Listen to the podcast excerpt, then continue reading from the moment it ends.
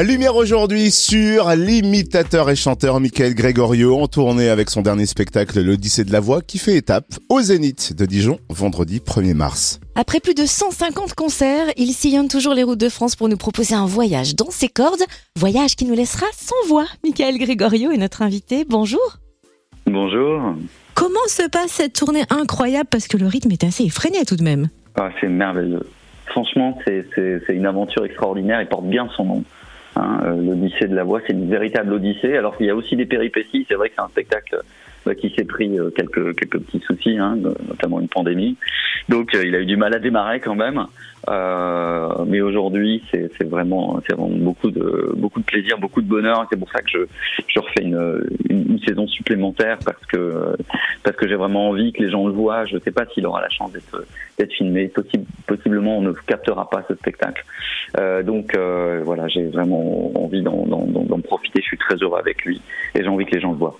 Comme vous avez évoqué quelques péripéties, j'en profite pour vous demander comment euh, va votre cheville après l'entorse faite à l'Olympia euh, en décembre oui, dernier. Oui, il y a eu l'entorse, il y a eu la perte de la voix aussi. Euh, ma cheville va très bien, j'en ai pris soin, j'ai bien récupéré, donc tout va bien. Je compte je, recommence à bien sauter sur scène, il n'y a, plus de problème. Alors c'est vrai que votre voix, c'est votre instrument le plus précieux. On imagine que vous en prenez particulièrement soin. Est-ce que vous la soumettez à un entraînement particulier ou est-ce que vous offrez des moments de silence pour la reposer un petit peu comme Céline Dion? C'est plutôt ça, c'est plutôt des, moments de repos. Euh, pour la tournée, c'est plutôt, euh, c'est plutôt du repos. Les dates euh, en elles-mêmes vont suffisent à l'entretenir si vous voulez. Donc là, par exemple, là en 11 jours, je fais 8, 8 spectacles spectacle qui dure deux heures, c'est très engageant euh, physiquement, mais bien sûr c'est très très très engageant vocalement. Donc voilà, je fais très très très très très attention en dehors de, de, de des spectacles à essayer de protéger la voix pour pas me retrouver dans la situation où été il y a deux ans euh, quand j'ai démarré ce spectacle. Euh, j'ai vécu un, un, accident vocal et là ça a été très très très compliqué pour la récupérer. J'ai dû me faire opérer, faire de la rééducation, ça a été très très très compliqué.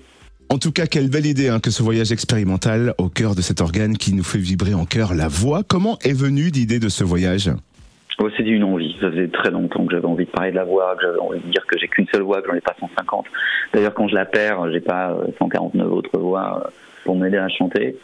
J'ai pas, euh, j'avais envie de dire aussi par la fragilité de la voix à travers le cinéma muet, celui de Charlie Chaplin notamment et de dire un peu ce que votre voix me dit de vous. C'est vrai, on parle tout le temps des yeux, on dit qu'ils sont la, la, fenêtre de là, mais pour moi, la voix, c'est la porte d'entrée. Si on s'écoute, on peut devenir tellement, tellement, tellement de choses euh, euh, avec euh, en, écoutant la voix des autres. Et puis parler aussi des voix qui font ma voix. ça va être très vite, je me suis rendu compte que la voix avait plein d'endroits plus ou moins cachés qui me permettaient de la faire résonner autrement. Et voilà, tandis que voilà, quand j'étais enfant, certains jouaient au foot. Ben moi, je jouais à la voix, quoi, en fait. Et très vite, j'ai commencé à jouer avec elle. je me suis rendu compte, après au lycée, fin de collège, début de lycée, à l'adolescence, quand je, me suis rendu compte que je pouvais jouer euh, vraiment avec ma voix.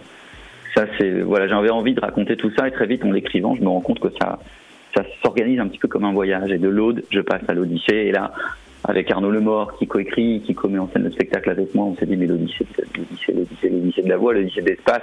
Et si on jouait un petit peu avec les codes du film, je ne sais pas si vous l'avez vu, mais voilà, on reprend un peu l'ordinateur de bord Al, qui chez nous devient Cyril. On, joue avec, euh, on a retourné complètement le, quelle une scène du film. Vous voyez cette scène avec le singe qui découvre le, il s'en sert comme une arme. Bah, chez moi, ça va être autre chose. On détourne tout ça. Et là, à partir de ce moment-là, on pousse complètement la porte du cinéma qui avait déjà été poussée avec le cinéma muet. Et, euh, donc la voix, la musique et le, et le cinéma. Alors, est-ce que ça veut dire qu'il n'a pas été difficile d'accorder vos violons avec vos musiciens pour choisir l'itinéraire de ce voyage? Ouais, C'est du travail, mais vous savez, ça fait très longtemps que je travaille avec eux, donc euh, c'est assez simple. On, a travaillé énormément, énormément de musique. C'est sûr que pour ceux qui ont vu le spectacle au début de la tournée, euh, euh quand on était en rodage, et ceux qui viendraient le voir maintenant, il a, il a quand même beaucoup, beaucoup évolué. Mais c'est la chance de, de travailler avec, avec une équipe vraiment où, on se connaît, on se connaît vraiment quoi. Voilà, il y en a certains, ça fait plus de 20 ans que je les connais, euh, plus de 20 ans que je travaille avec eux, donc euh, c'est vrai que c'est voilà, c'est assez, assez, simple de, de travailler, mais ça a été beaucoup beaucoup de travail ce spectacle parce que je voulais pas qu'il y ait de chansons. Euh, je voulais qu'il y ait que des chansons inédites. Il y a juste une chanson qu'on a gardée qui est Diego parce que les gens me demandent de, de le faire, mais même on l'a on l'a un peu retravaillé euh, pour pas qu'elle soit telle qu'elle.